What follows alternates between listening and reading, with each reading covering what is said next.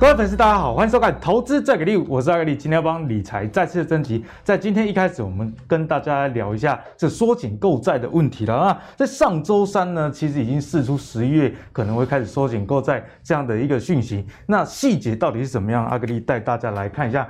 关于明年到底会不会升息这件事情呢？其实目前看起来，啊，这个几率是非常高的。为什么呢？我们看一下十八个 FOMC 的官员里面啊，有九位哦预测明年啊，二零二二将首次的升息。那这个数据在六月的时候只有七个啦哦，所以这些官员呢，综合美国国内一个经济数字，然后展望明年的话，大家觉得说，哎，升息的几率确实是蛮高的哦。那预期啊，二零二二年升息一码哦，原本比预比原本预期的时间点还要再提早。那除了时间点以外，我们来看到升息到底要升几码？二零二三跟二零二四分别还会再升三码，所以看起来升息是势在必行的这样的一条路啦。但是呢，虽然升息是势在必行，不过市场的反应啊，好像是比我们预期的还要冷淡。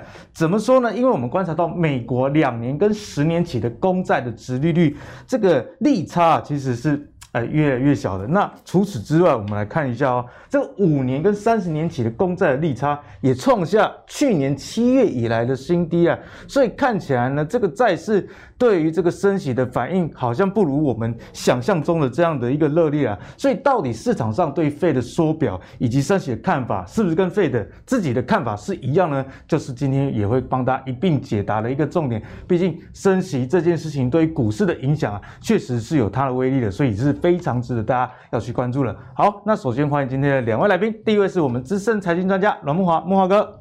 主持人、观众朋友，大家好。好，第二位是我们观众也非常喜欢的哦，对产业很有了解，产业教练白一红，大家好。好，那一开始呢，先帮大家扫描一下最近国内的一些的状况啊，我们可以看一下哦，哎，最近好事多传出这个消息，大家应该也也错几点，对不对？因为美国的好事多啊，其实也推出这个限购令啊，其其实，在台湾也有啊，但是台湾的限购令可能是怕人家买太多啊。例如说，我最近有看到什么牛奶啊，你只能买几瓶哦，啊，什么米只能买几包。其实疫情之后啊，大家知道这些货柜啊缺柜以及塞港，哎，确实都影响到这些民生物资的一个供应啊。那除此之外，我们也知道美国其实之前有跟大家提过嘛，这个卡车司机哎，也其实也是很缺的。那各式各样的这个原物料啊什么都在。涨的情况下啦，其实我们可以看到这个好市多，它为什么会这些一般的用品啊会有限购，其实也可想而知了。好，那这个件事情呢，我们可以衍生到怎么样？就是衍生到说，其实在这个外销的订单啊，虽然是连十八红的状态，但是如果我们仔细看哦，这个曲线其实是往下的。那如果以这个呃出口值来计算，外销订单啊，其实比上个月，也就是八月比七月少了三点二 percent 啊。所以呢，这个缺工缺料的问题会不会进一步影响到第四季大家想象的这个拉货的效应？毕竟我们刚刚看到。你看好事多啊，有这个限购令，就代表说，哎，港口啊，或者是这个原物料或多或少有一些问题，所以现在就来请教一下慕驊哥，这件事情啊，我们该怎么样去看待？好。这个外销订单哦，它这个领先实际的出口数据大概差不多两到三个月了哈，所以外销订单是一个标准的领先指标。那我们可以看到外销订单已经出现月减的状况，这其实并不是一个好现象哈。呃，在七月份接单是五百五十三亿美金哦，那八月份的这个接单就三呃呃五百三十五亿美金，就刚刚阿格力所讲的这个大月减呢。呃，三趴多啊，而且呢，更值得注意的是，你可以看到这条线呢、啊，它其实是从四月以来就一路往下。这条线是什么呢？这条线它的一个增幅啊，哦，就是说它是一个年年增率哈。那这个年增率越来越往下，代表什么呢？就是说，尽管你可以看到，就八月外销订单还是正增长，好，就是跟去年八月比的话还是正增长，但事实上哈，它的增长力道已经越来越趋缓。没错，代表什么？代表就是说，台湾未来啊。呃，第四季乃至于明年的出口啊趋缓，这是绝对可以预期的一件事情，因为这个趋势性非常的明显哈。那我也觉得说，这个可能趋势还会持续下去。这其实跟刚刚阿格丽所讲，就是说美国现在目前看到的这个景气啊，其实也有在往下走。嗯、那中国大陆的景气受到这个恒大事件啊，哈，然后呢，呃，受到这个所谓的限电的问题啦，哈，这个。它限电哦，它是不是只有限工业用电哦？它限连民生用电，有些家庭都是停电的。那连家庭都停电？对，连家庭都停电。尤其东北现在很冷啊，这已经是冬天，他们都要用这个所谓的这个呃，暖炉啊，哈，这种所谓电器设备哈，去取暖，好，那结果都这个现在目前一限电呢，这个其实生活就会更辛苦，就会被影响了。对，而且一限是连续好几天都没有电了，这个电梯也不能这个动了，所以都要爬楼梯。好惨啊！那这样的一个状况之下呢，其实这个一连串的这个行政措施也好，或者是说呃整个经济的降温也好，你会发现，哎，中国大陆的。呃，整个这个经济啊，也也开始往下走，所以说呢，两大经济体同时都是已经开始在往下呃趋缓哈，或者说这个引擎在转速啊，在在放慢的情况之下，台湾出口绝对不会是还要维持这样的好的一个荣景，对，好，所以你会看，哎，今天新闻也出来说，哎，这个上海到。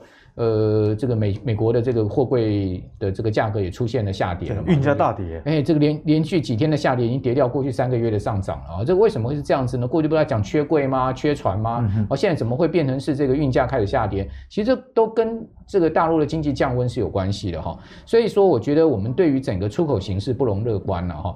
那不容乐观的情况之下，你会看到就是说，哎，台股现在一些呃。呃，这个以出口为主主的这个，尤其是电子啊、半导体产业，哎，你会发现它变得比较弱势了。哦，这其实啊都是有迹可循的哈。那至于说会多弱势，会落到什么时候，这个我们先不去讨论。我们先看这个趋势是。往下，所以很多股票也都往下。对，那你来看到这个外销订单的细项哈，你会发现，哎，这个细项里面哈，我们刚刚讲说它这个月比衰退是三趴嘛哈，如果说全部的数字，你会发现，哎，它这个资讯通讯衰退的幅度更大哦，它的衰退幅度呢是达到了八趴多，所以跟手机有关的。对，所以资通讯看起来是更疲弱。好，那另外呢，呃，这个超过三趴的衰退的呢，还有这一项哦，就是说在基本金属的部分。哦，这个钢铁的部分也要注意了哦。这个钢铁最近景气也开始见到转弱。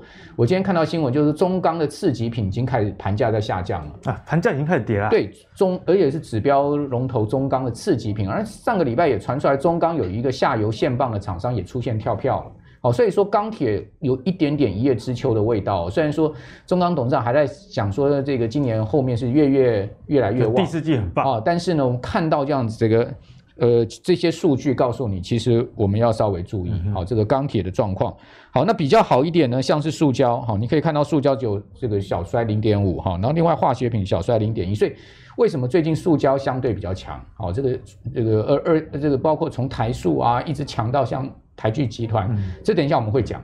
所以你要从这个数字上可以看到，好，那还有在正增长的，那是像这个半导体的部分还不错，还有一点七的增长，嗯、因为这个讲实在，这个电子产品最主要是半导体，没错。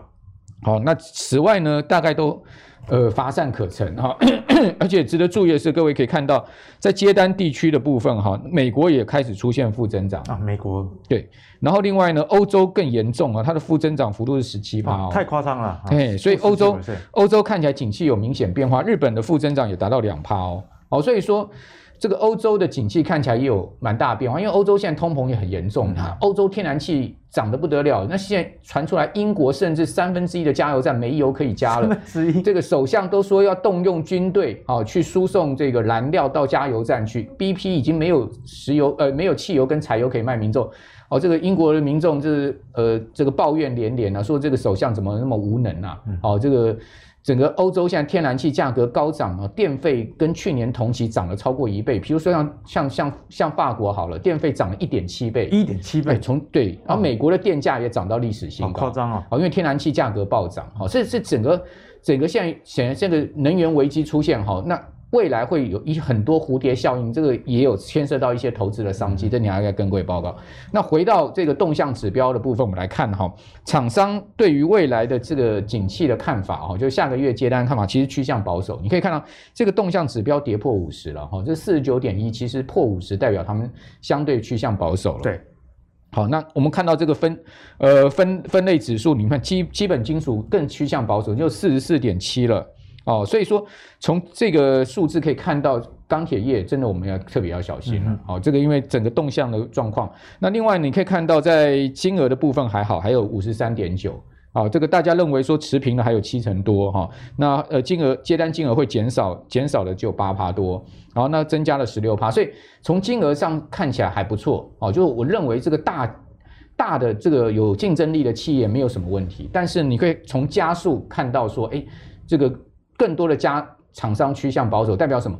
代表就是说，哎，那些大咖没问题，台积电啊，那些大咖没问题，但是那些中小型的就开始出现问题了，因为你从金额跟加速对比，你会发现这样的一个结论、嗯、哦。所以这个是要从这个外销订单来提醒大家，就是说，如果说从这样来看的话，我觉得盘面上面大家可能要去小心一些出口型的这个半导体啊、电子啊、资资讯通讯啊。啊，那这些我觉得可能龙井过去，高峰过去，但是相对资金会到哪里？这等一下再跟各位吧，因为看到像化学啦、塑胶啦，哈，这哎最近开始在这个资金在转变，好，所以说这个都是有迹可循的。所以莫豪哥也从这个外销订单的数据啊，细进一步的拆解给大家，那大家就可以知道，哎，为什么钢铁股最近涨不太起来？因为我们刚刚从这个基本金属的动向的这个指标哦，低于五十，以及这个出口的这个衰退的程度来看啊，确实啊，大家心里对于呃下半年的景气呢是要有一点疑虑，保守还是比较为宜的。那至于塑化类股该怎么看？最近塑化类股真的非常好，今天在节目中也会跟大家一并的提到，请大家持续的看下去。好，那。刚刚木华哥帮大家扫描整个外销的状况之后，接下来我们要聊到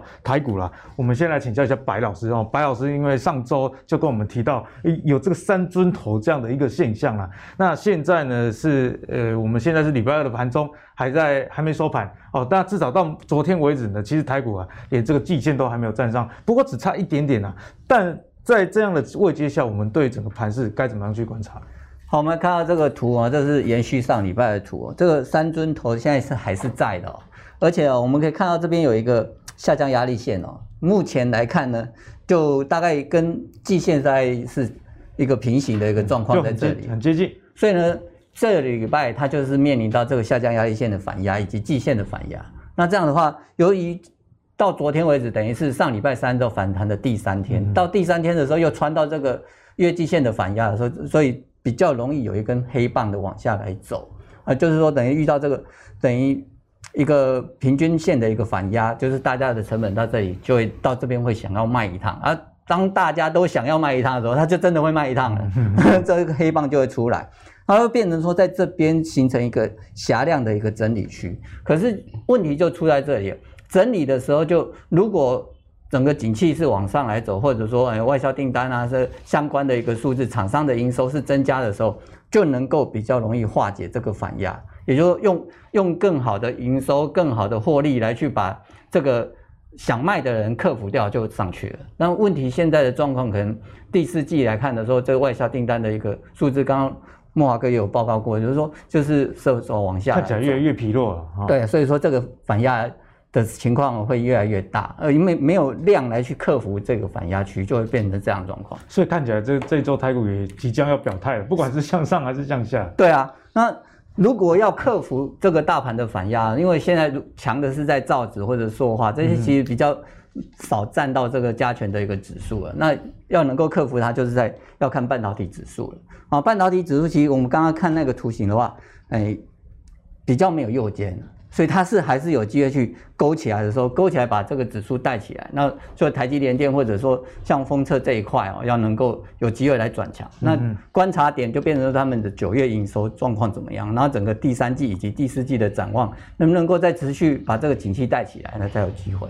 所以呢，目前看起来关键呢还是大家下个月这个双十连假的时候要看一下营收的状况啦。确实啊，最近阿格里也观察到啊，我们前阵子跟大家。讲了这个封测哦，封测股票最近也是相当的疲弱，那这跟这个盘势啊，资金一可能只有一套有关系了啊。现在资金跑去玩这个塑化、化学相关的，那半导体目前看起来还在休息当中。不过半导体毕竟是台股啊，这个加权指数权重很高的一块，那能不能往上，其实半导体就相对的比较重要了。好，所以延续这样话题，我们来看一下，在这个最新的股王。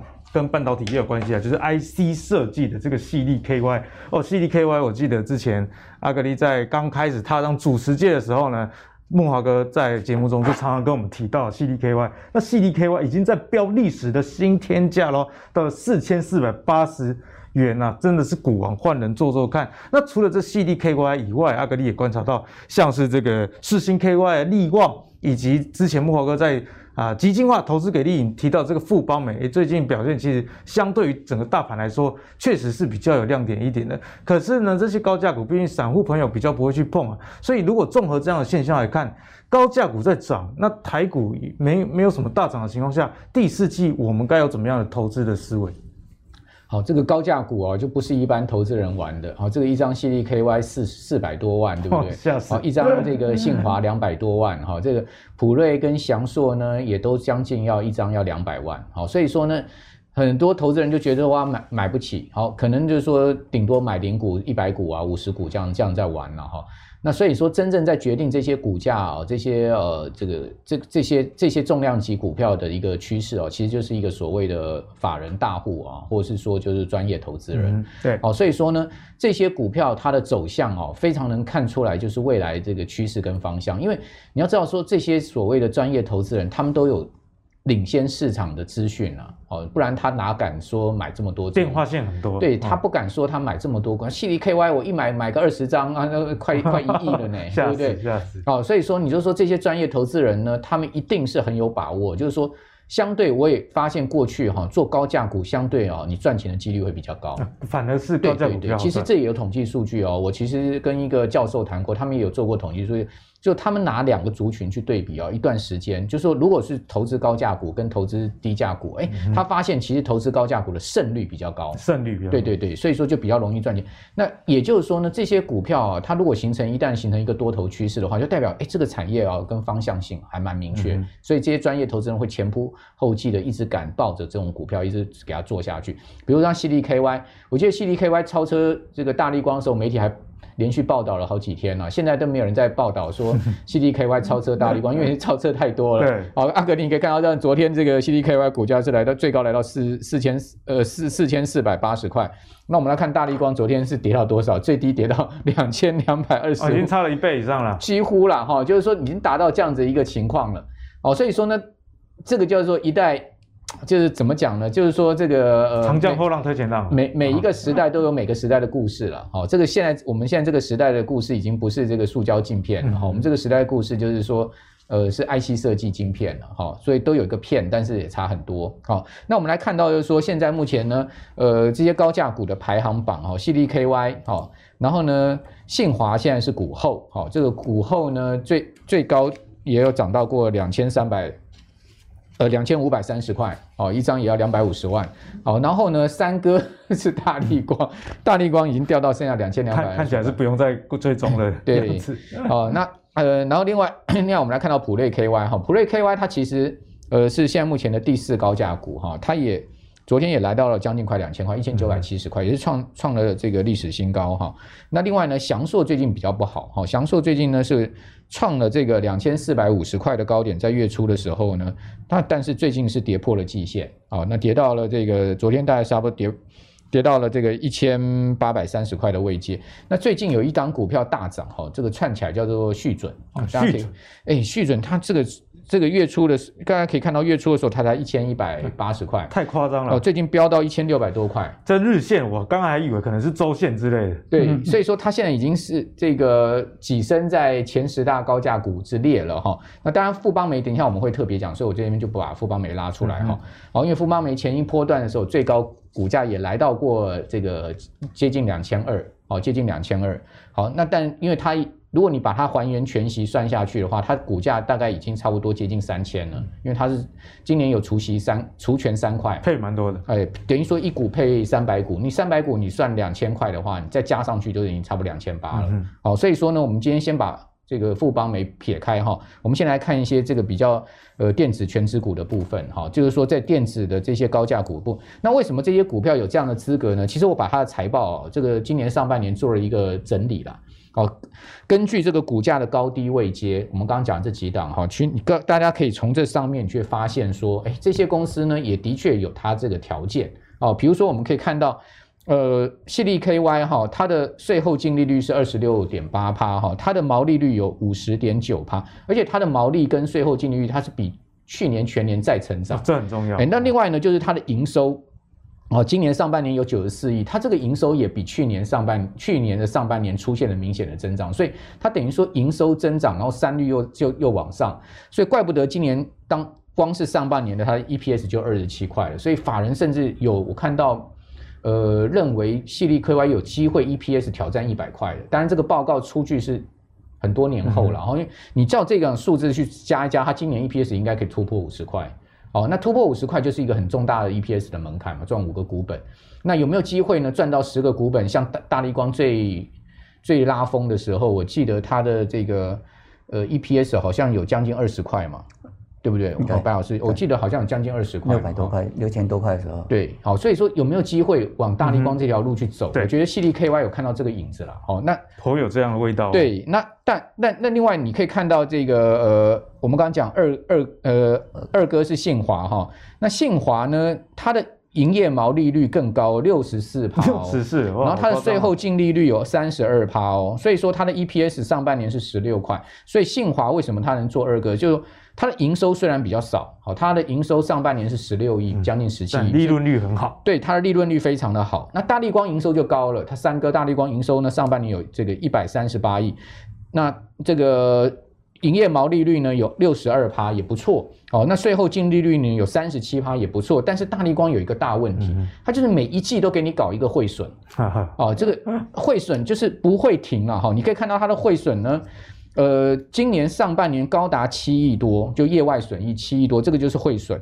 那我就发现很奇怪了，这些这些呃，我们刚刚讲的这些公司，没有一家有这么严重的汇损，而且大家都是出口的，都是他他们都是接外销订单的，赚美金。那为什么你大立光就每一季都汇损？那你要不要避险这个方法去好好的请教一下别人？找个人，对对，找一些这些公司的老板，大家来来吃个饭，问一下，哎，请问你们怎么在避险？为什么你们？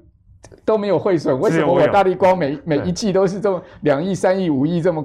这个上半年七亿多已经算少了，你去看他去年汇损多少，好，前年汇损多少？所以我觉得大立光的问题哦，为什么它每一季都会汇损？好，这个当然就是可能要问一下大立光的老板了哈，这个我实在没办法替他回答。好，然后呢，这个呃四哥呢就是这个普瑞 KY 哈，普瑞 KY 大家看到它的呃营业毛利率也不差，四十六趴。然后呢，它的税后净利率二十四趴。那普瑞 KY 比较糟糕，就我觉得普瑞 KY 比较弱的一点，就是它的税后净利率哈、嗯，相对在在这些高价股里面，相对它是偏低的，只有两成多了，就有一些落差了。对，它这个落差就蛮就比较明显，因为它的毛利率也不到五成，好，所以普瑞 KY 如果它能把这个税后净利率拉到三成，好，毛利率拉到五成以上，哇，那我觉得它股价后面的爆发力就很强，嗯，好，所以我就觉得这个是。我一直在看普瑞 KY，我觉得它它的一个弱点哈。那另外呢，就是这个呃祥硕，祥硕哈上半年的财报没有那么准，为什么那么准？因为它啊第二季有一个很大的这个投资收益进来。哦，投资收益。哎，它这个业外收益你知道多少吗？七亿多。七亿多。哎，七亿多，使得它的税后净利率上半年呢来到四十八亿，所以四十八亿里面你扣掉那个业外，其实它就是四十一亿而已。好，所以它的。呃，对不起，呃，这个它税后净利呢只有十四亿哦，十四上半年只有十四亿，所以扣掉七亿，它就赚七亿，一半都是业外的。哎，怪不得最近股价有比较明显的修正，这个有一点哈，有点这个，就是说你去看它那业外，因为它那个业外就是转投资收益了哈，这个转投资的一性一次性收益，它也没有没有讲很清楚到底投资什么，所以我看财报的人他可能就出货了。对，那它的 EPS 呢，今年上半年有二十一块，但是它这二十一块其中一半是税外业外来的。是由 业外来的，好，因为他总共赚十四亿嘛，哦，他七亿多是业外嘛，所以我觉得这个股价的强弱一定股价的强弱是 是有一点原因。对，那续准哈，我要跟大家讲哈，我是是觉得有点看不太懂，为什么？因为它的毛利率就二十五趴，二十五而已，那它的税后净利率只有十三趴，那它 EPS 哈只有十十有十二块，那它的营收是呃相对还不错了，它的营收上半年有七十五亿了哈。嗯就营收增长还蛮明显，那也许也许市场就是认为续准后面下半年有爆发力吧，我不知道哦。这个但是你从上半年的财报，我是看不太出来它为什么最近会这么飙，属于不利多销型的。因为它因为毕竟毕竟续准还是做代工的嘛，对不对？好，它做代工的，照理来讲代工没有像 IC 设计这么好的利润率哈，所以它也不是说它利润率差哦，它的利润率十几趴，也不是说它非常差，公司不不努力，不是这个意思，是它。产业性质的关系，对，那这样子的公司可以飙到一千六，可能还有我们一些不知道的故事。我觉得可能就是有我们不知道的故事了哈。那这个当然就另外一回事，以以此提供给我们所有观众朋友参考了。对，木豪哥在这边也分享高价股的一些财报的观察给我们了。那阿格力自己也有研究一些高价股的 ETF。那高价股的 ETF 里面，顾名思义，里面都是高价股嘛。我也有看到相关的一个数据啊。从这个历史上的回测来看啊，哎，确实涨幅啊会比大盘或者是其他股票相对比较高了。那其实我觉得这个也是。很有逻辑的，不然你高价股为什么高价？你如果不够会赚，那你这个投资的胜率不够高，那我想啊，有钱玩这些高价股的人，他也不是傻子啊。所以高价股其实，如果你有钱的话，或许可以透过啊零股啊，或者是现在市场上有一些高价股的 ETF 去投资，我觉得这也是不错的一个方向啦。好，那延续了刚刚高价股，我们可以看到很多啊，其实都是 IC 设计，为什么呢？因为毕竟 IC 设计的这个毛利率动辄五十 percent 以上啊，这个还是算蛮常见的一个状态。那我们也知道说，IC 设计在这一两个月其实算是相对比较疲弱。不过当 CDKY 成为股王之后，IC 设计族群要回来了吗？喜欢 IC 设计的族群啊，在台股里面毕竟还是很多，所以我们就来请教一下白老师，从产业的角度，我们该怎么样看 IC 设计？好，我们前几个礼拜有讨论过 IC 设计哦，因为那时候台积电涨价嘛。然后我们衍生出来的问题就是说，呃，因为 IC 设计就是要请晶圆代工来帮忙做代工，那他们的代工价格涨价之后，他们的毛利会不会往下来缩？所以，最前阵子在叠这个。对，那前阵子在叠的过程当中，我们还会发现一个，就是说，如果说它的 IC 这些 IC 设计公司它的一个晶片组的一个，诶，价格能够转嫁出去的时候，也就是说我，我我被晶圆代工涨价，我还是能够把价格往上来调涨。那卖给客户的话，那这样的话，它的一个毛利率还是可以维持在一个基本的获利的水准。那这些公司呢，它的一个基本基本的一个涨势还是会出来的。所以我们会发现说像，像、欸、诶，像联咏啊，联咏它的一个面板嘛，面板它现在价格在往下来走，嗯、然后它的晶片组的价格基本要再调高的机会就不大。但是如果它的一个代工价格又是往上来来涨的时候，它的毛利就会缩下来。然后为什么矽力可以这样往上来走？因为它的一个产品的售价能够去反映到它的被涨价的部分，所以它它能够当股王。那我们也发现说，每一个时代都都有股王，像宏达电当过股王，那一年的时候手机卖的特别好，smartphone 从没有到有，所以它就上来了。那我们也看过这样，华硕当过股王，广达当过股王，因为那时候都是变成没有电脑要变成有电脑，有电脑的时候变成好电脑，好电脑变成 notebook，那所以呢，他们当过股王。然后联发科当过股王，因为那是山寨代王。那手机晶片的时候卖特别好，那现在 C E K Y 当股王，是整个 IC 设计的股有一个区块呢，它能够整个把价格啊铁板一块还可以再往上来涨，然后不管晶圆代工价格怎么涨，我都能够跟着动，就是电源管理公司 IC 的这个区块，所以 C E K Y 当股王。好，那它衍生出来的时候就变成说，IC 设计公司里面有哪些公司呢？它是一个旧换新，或者是从无到有。哦，这个就是很重要的产业思维喽。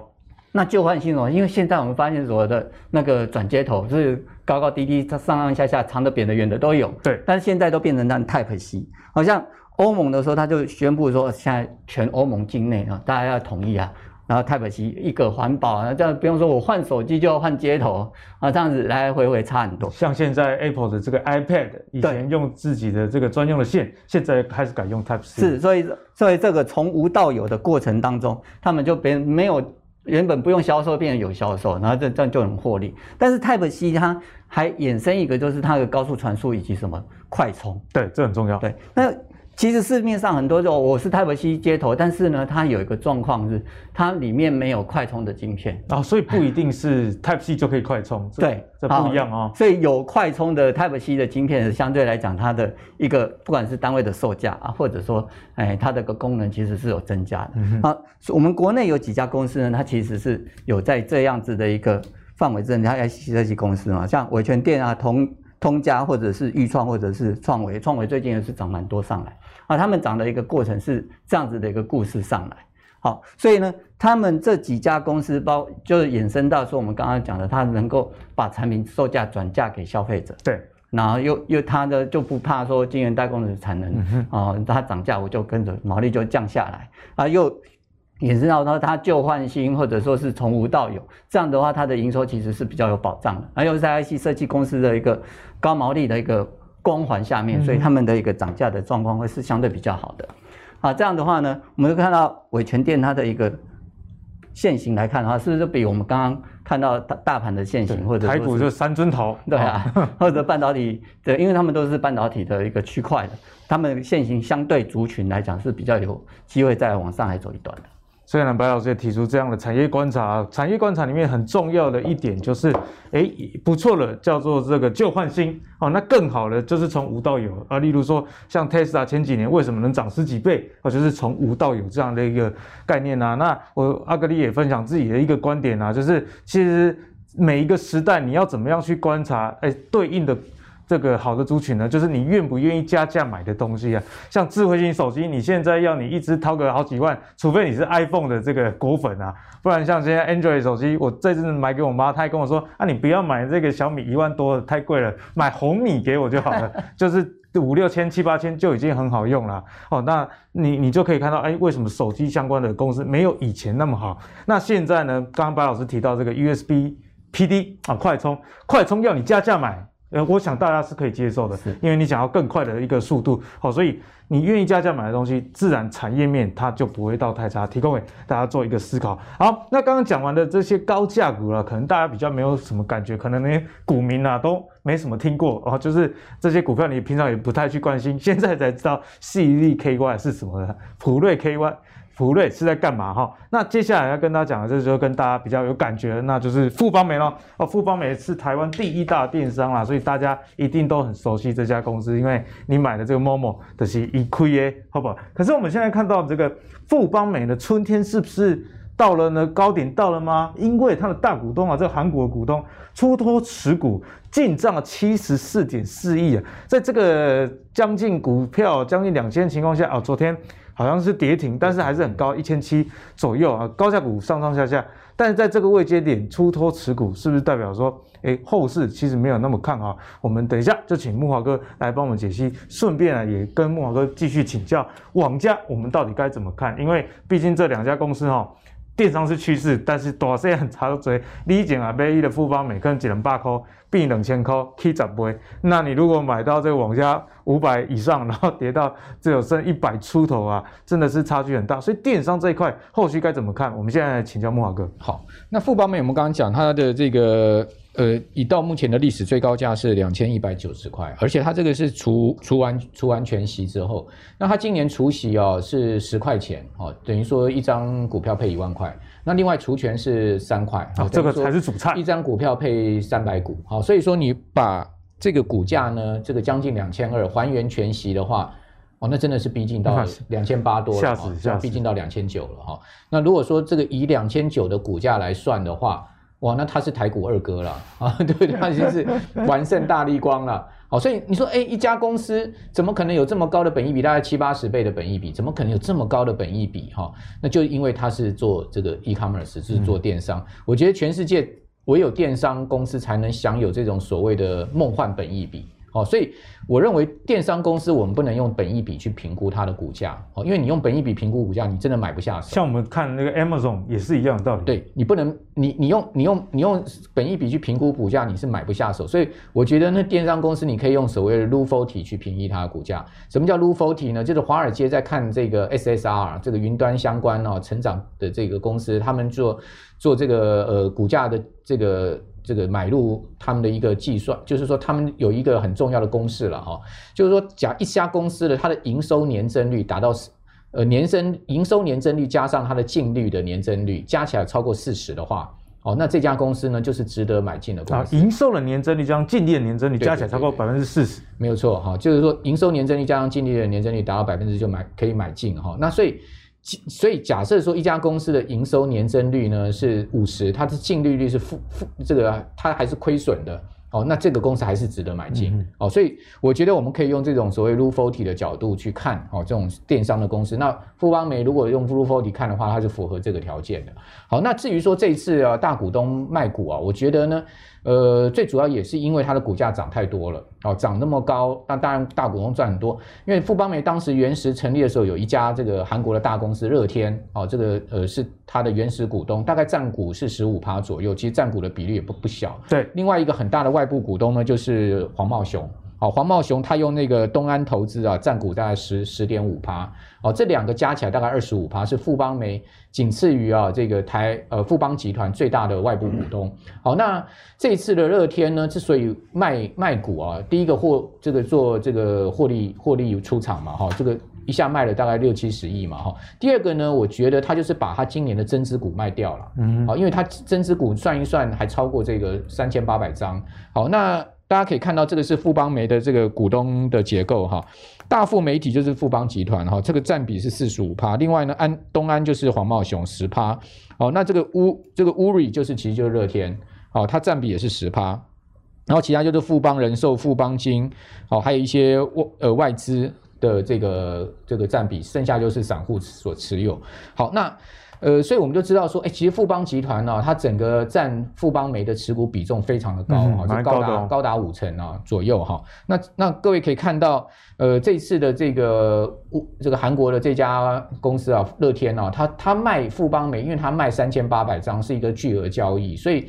呃，所采取的巨，我们知道说巨额交易大概有两种方式，一个是逐笔，一个是配对。对，哦，那现在呢，它采取的是一个逐笔交易。那逐笔交易呢，基本上就是从早上九点钟到这个晚上五点，昨天就完成交易。总共我我我从这个证交所的网站上调出来，哈，这三千八百张的逐笔交易呢，呃，它卖出的平均，它卖出的这个成交价平均呢，哈，是一千八百二十三块。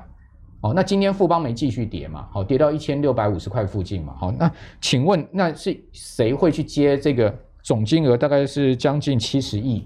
一定不是一般散户，对不对？接了七十亿台币，用一千八百多块钱去接，那这个接的人到底他是何方神圣？嗯、哦，这个他这很有趣哦。他他现今天今天一接，瞬间又又就赔了这么多钱。好、哦，这个一千八百二十块到今天一千六百五十块，哇，一张股票一张股票赔了这个十七万呢。十七万三千八百张是多少钱啊？天文数字哦，所以说我就很好奇，到底是谁接走了富邦煤哦？那他会用一千八百二十三块去接富邦煤，一定是跟这个乐天谈好的价格嘛？哦，就大大家这个谈好了这个，我大概用一千八百二十三块来接你这个股票嘛？哦，那这个到底是谁？这个其实我们就很费思量了哈。嗯、那为什么要在这个价位用这么高的这个呃？去接它，然后它后面这些股票它打算如如何？哦，所以我觉得这个就是后续富邦美股价很重要的关键。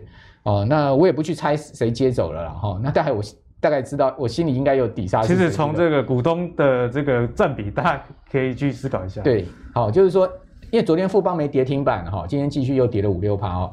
富邦没昨天跌停板，你知道它一天市值少多少吗？一天市值少了三百五十亿。三百。那我请问你，三百五十亿的市值少了谁，谁谁？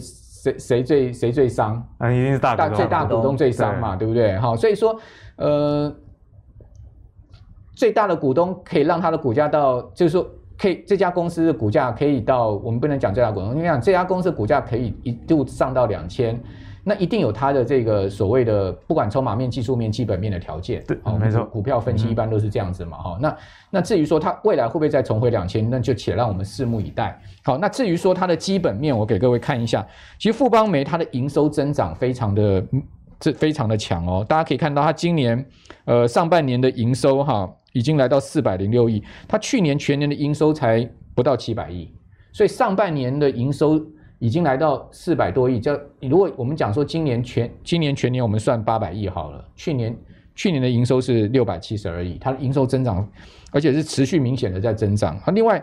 我觉得它很不容易的是，它的毛利率居然可以突破十趴，那这很不简单，因为电商毛利通常不会。我记得在呃进化给力营我们有讲到，其实富邦美股价真正的关键是在它的这个净利率能不能上来。大家可以看到它的净利率哈，从去年的三点三趴到今年上半年居然来到四点八趴啊，这成长幅度其实很大哦。对，因为它的盈利率哈，它做了很大的这个成本控管跟调整哈，所以说我觉得这家公司厉害的在它内部的这个结构啊，这个管理的结构上面哈。这家公司，我觉得伴随着这么强力的营收增长，在未来的这个营业营业的获利上面，应该是很值得期待的。嗯，那至于说它的营业获利就 EPS 啊，这个能不能匹配它的股价？对，哦，那很多人会用本益比啊这些方式去算，那这个就是另外一回事了。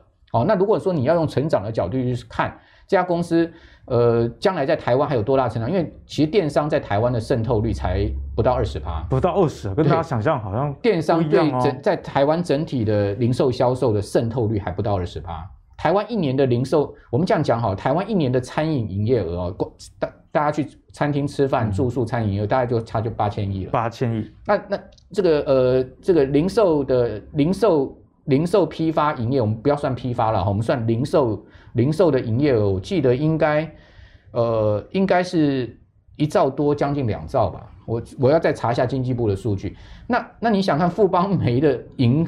全年的营收才八百亿，那个占比才多少啊？对，其实跟跟上兆的规模跟这个就，所以如果说以整个呃未来的消费，它的这个电商渗透率，那个成长空间其实很有想象空间的。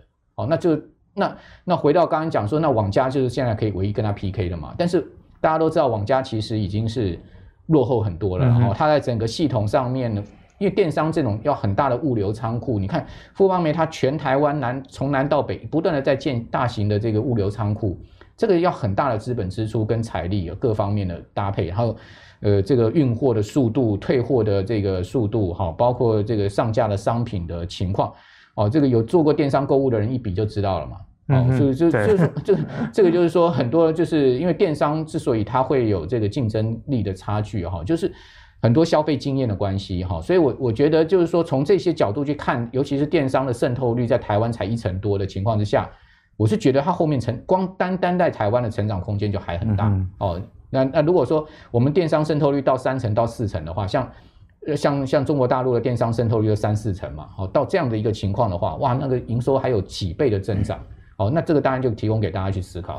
对，所以呢，慕驊哥也清楚告诉大家，其实在这个电商的投资上，如果你是比较价值型的投资人呢，可能你就比较买不下手了，毕竟这个本益比相对就比较高。可是你如果用成长股买进的思维来看，哎，或许故事或者是你看的指标就不一样了啊。因为价值股的投资就是看现有的财报嘛，那成长股的投资其实大家看的是未来的一个前景啊。那刚慕驊哥有一点呢，我觉得是非常重要的，他提醒大家，哎，其实这个电商的渗透率，我们投资要看。比较大方向嘛，那台湾不到两成，那未来有没有机会到三四成呢？阿格力觉得应该是有的，因为我个人哦，我个人，我个人电商的渗透率应该超过七八成，而且我十样东西有七八样都在电商买，因为。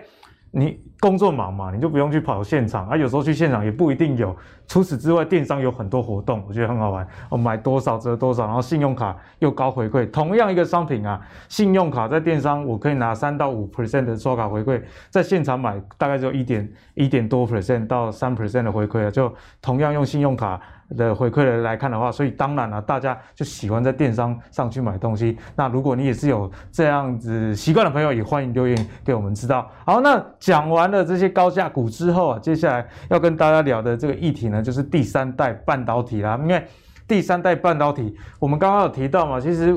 每个时代的股王都有它背后的故事，那或许未来股王可能会发生在第三代半导体，这也是有可能的。因为其实在这个长线上，我们看到，哎，其实中国也投入了好几兆要发展这个第三代的一个半导体啊。那我们就来看一下这个汉磊，汉磊是汉明集团的，我们节目中啊讲过很多是汉明集团的一个故事啦。那汉磊呢，从我们节目三月二十六播的时候，当时候是五十五点八块。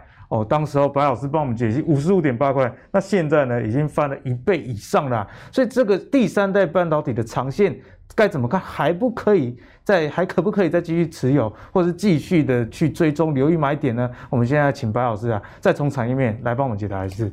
好，我们看看汉磊哦，那汉磊我长期有在看啊，看它营营收还没翻倍，但是股价已经翻倍了。为什么？因为大家预期哦，这等于不管是氮化镓或碳化矽，它未来。就是到二零二七年或者二零二五年，他们的一个，哎，全球的一个产值或者说价值，哈，它是翻倍上来的，所以这是一个未来性的。我们刚刚讲 IC 设计上可能说现在是，对，第三代半导体比较偏向于未来式，未来式，然后现在正在努力中。那当然这个。努力的过程当中，一定会有掉队的，或者会有原本超前，但是慢慢落队的。那也有可以一直领先的。那这个还有，呃，本来没有做，他想要切入的。那这个是我们要去再持续去观察的。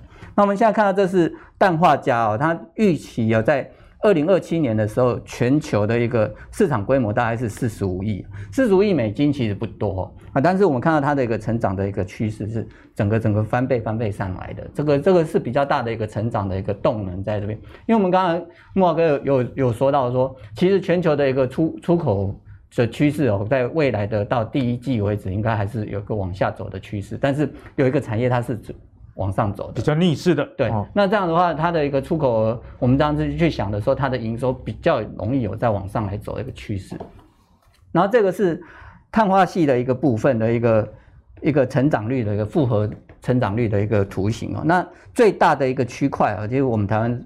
基本上是没办法做到，比较有有可能做到是这个的部分，就是在车用的这个区块。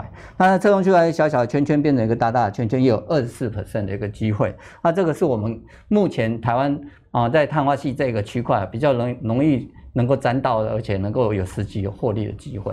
那我们再来看到这个产业链的一个部分，这是我们现在比较。需要去关注，就是说，我们确定了碳化矽或氮化镓它是未来的成长性的一个产业的趋势在这里的时候，那我们有哪些公司是能够已经在这个区域里面已经占到一个比较有利的位置？那它只要之后不掉队，它可以继续保持领先上去。那有其实。半导体产业链来讲啊，它是分成三个区块的，一个就是在细晶圆的一个这个区块，另外一个就是晶圆代工，再来就是在 IC 设计这边。好，但是我们台湾现在比较能够做到，反而是在就晶圆代工跟啊、呃、矽晶圆的这个部分，因为细啊纯细的一个长晶的过程跟碳化系它是不一样的。嗯啊，纯细的一个长晶呢，它是三到四天就能够长到两百到三百公分的一个晶棒啊，但是呢。碳化系它两周可能只长十公分，那 差不多，对，长那么慢，而且它们生长的一个环境呢，要求程度也不同。纯系的它的一个要求的一个温度只要一千五百度，一千五，但是碳化系它要求的温度是要两千五百度，哦，差很多哎。那如果说它温度降下来的时候，它就整个坏掉，打掉重练。所以你这在两周的过程当中，你要维持它的一个控温要控在这个地方，跟你。三到四天，然后你要控在一千五百度，这中间的一个环境是不一样。而且不只是这个生产的门槛，看起来这个生产成本，第三代半导体其实也蛮高。对，所以说他们现在的问题都是在耗品，因为它这个掌晶一坏掉就打掉重练了，这个是没有办法再去做呃怎么回收卖废品的，这没有办法。所以他们的一个只要良率提高上来的时候，它整个获利就能拉起来。嗯哼，那这个一定有一个成长。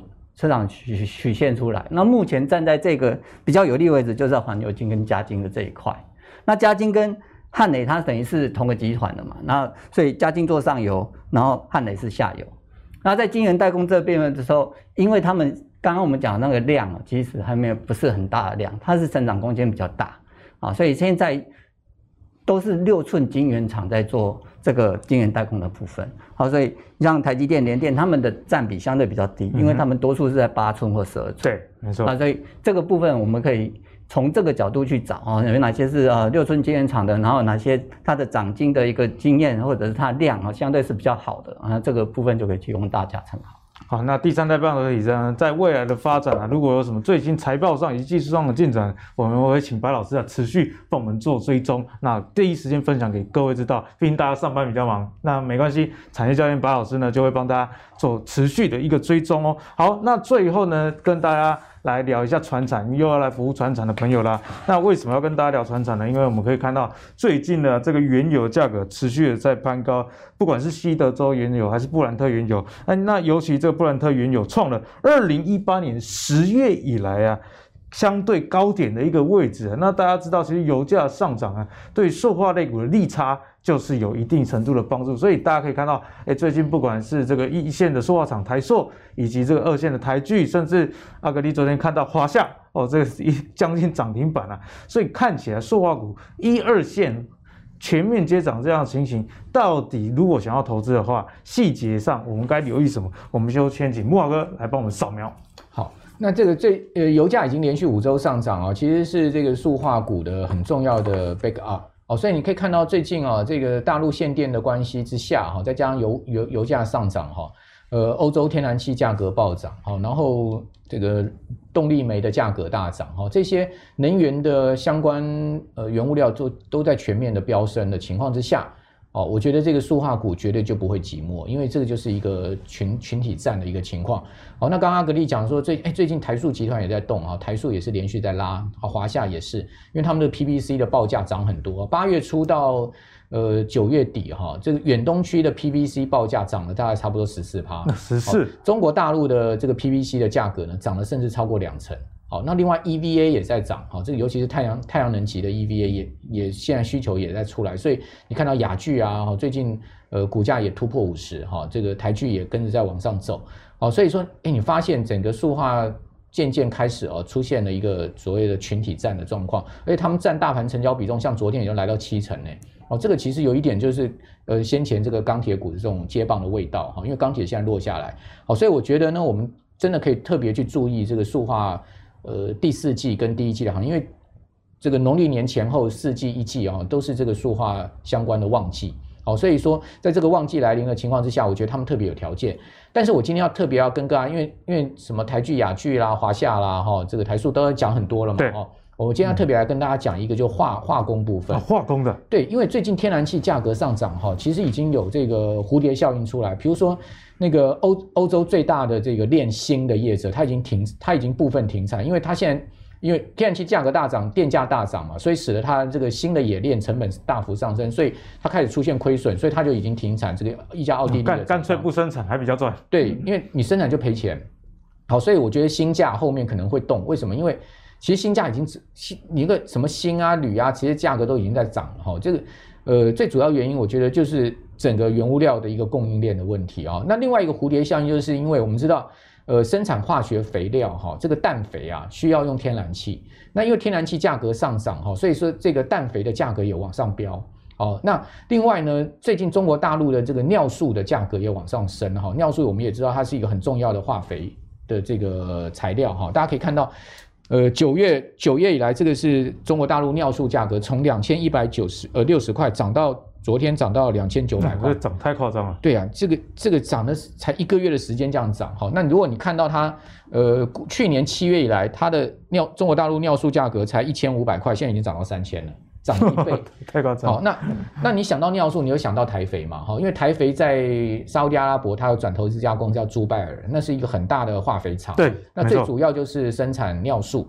那尿素价格好的话，对台肥的这个转投资获利贡献很明显哦，所以台肥的 EPS 很大一部分是靠这个尿素，嗯、尿素的部分，这个朱拜尔的转投资。另外一个台肥就是全台湾最大的地主，所以我觉得台肥这张股票哈，它有点进可攻退可守，就是说，当股市走到一个。成长力道渐弱的时候，资金会转向一些价值跟资产，就比谁有厂房有土地。对对对，尤其是台湾现在钱那么多，利率那么低嘛，好，钱没有地方去，它终究还是要找地方去待。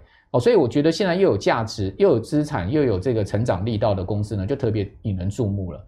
好，那为什么最近台肥股价在一直在往上缓缓的走高？我觉得已经在吸引一些中长线买盘了哈。那台肥啊，它其实在全台湾不动产的这个年租金收入有十四亿哦，十四亿。那另外呢，它在南港有三万三千坪的地啊，而且它都是在南港经贸园区啊，精华地最精华的地方。比如说呢。呃，大家知道中信那一栋其实就是台肥的地嘛，因为它是跟中信跟他买五十五十年地上权。另外，南港不是有一个这个三井奥莱吗？那个是台湾人寿跟台肥签约五十年地上权一百五十亿，那两块地其实都是台肥，都台肥，而且都是地上权，五十年后其实还是台肥的，他们只是有地上权赚这个现金流。好，那台肥哈，它它在南港，我先给大家看一下它南港，这是这个整个南港哈，这南港大家可以看到红色就是这这个是中国信托。好，然后这个红色就是世那个世贸展览馆，嗯、那台肥的地 C C two C 三，这就是它的地。好，那这个是这这个是南这个哦，对不起，这个是呃南港软体园区，这个是南港展览馆。哦，这个是南港软体园区，然后这个 C two C 三 C 三就是我们刚刚讲哦哦那个三井奥莱那一块，已经开始浮出地面了嘛，对不对？然后 C two 呢，哦，那大家可以看到哈，台肥呃。已经，它 C two 有三栋，A、B、C 三栋。A 栋呢，它是出租给汉来饭店，明年下半年就会有租金收入。然后呢，B 栋呢是在今年九月取得使照，目前已经是一个商办大楼，已经有五成的出租率。好，那另外 C 栋呢，呃，总面积四千六六千四百平啊，今年六月也租金底价每一平一千一百一十三块，重新这个招商，八月绝标。那届时如果 C 栋满租的话，可以。为台肥再带来九亿的租金收亿收入，而且是稳定的每年啊。对，那另外呢，二零二五年我们刚刚讲它还有一个 C4 嘛，对不对？好，它在这边还有一块地是 C4 嘛，好，那那这个 C4 呢，呃，它如果这个这个 C4 案是二零二五年完工，那这个租租金还有四亿。哦，那另外呢，新竹它还开发，新竹也有，对，它新竹又开有一个有一个开发案，所以预计呢还有好几亿的这个资金。土地也太多了吧？另外，它还有在，它真的是全台湾最大的地主。那另外，他在那个高雄亚洲新湾区也有土地，也有。那最近台积电要去高雄亚湾区又又又火爆起来。亚湾区最近个房价三十四三十几万，四十几万。对，所以所以我觉得台肥。作用哈，它已经现在已经有十四亿了，未来看起来还有几十亿的这个租金进账，嗯、对它 EPS，因为台肥它每一年大概都配两多两块多的股息了，哈，它的股利殖利率今天大概六十几块股票，这股价来算大概三趴多了，哎，讲实在的，你现在买一栋房子去租给人家，有没有三趴的租金收益？对，对，没有。好，所以我觉得。在尿素价格上涨以及呢，这个租金收益即将啊，这个南港要开花的情况之下哦，倒还蛮值得大家可以在这个现在目前盘面不好操作，进可攻退可守了。嗯，你看慕驊哥也在这个盘势不明的情况下，现在这盘势啊，你要找一个主轴啊，有主题的这个类股还真的是很难。那像台肥这样子，呃，这个有尿素的题材，以及它有保底，至少因为我们。看题材股最怕就是说，如果这个题材失效了怎么办？那如果以台北来说，呃，不怎么办？我土地很多，我现在南港土地，慕驊哥，我最近看那个房子啊，一平南港已经要价百万以上了。对对。说可能中南部的朋友对于南港的印象，以前就是听人家说工厂嘛，黄埔嘛，现现在呢，已已经 已经是不一样的了哈。提供给大家做一个思考。台北呢，在南港非常多的土地，那如果有兴趣的朋友，自己可以 Google 一下。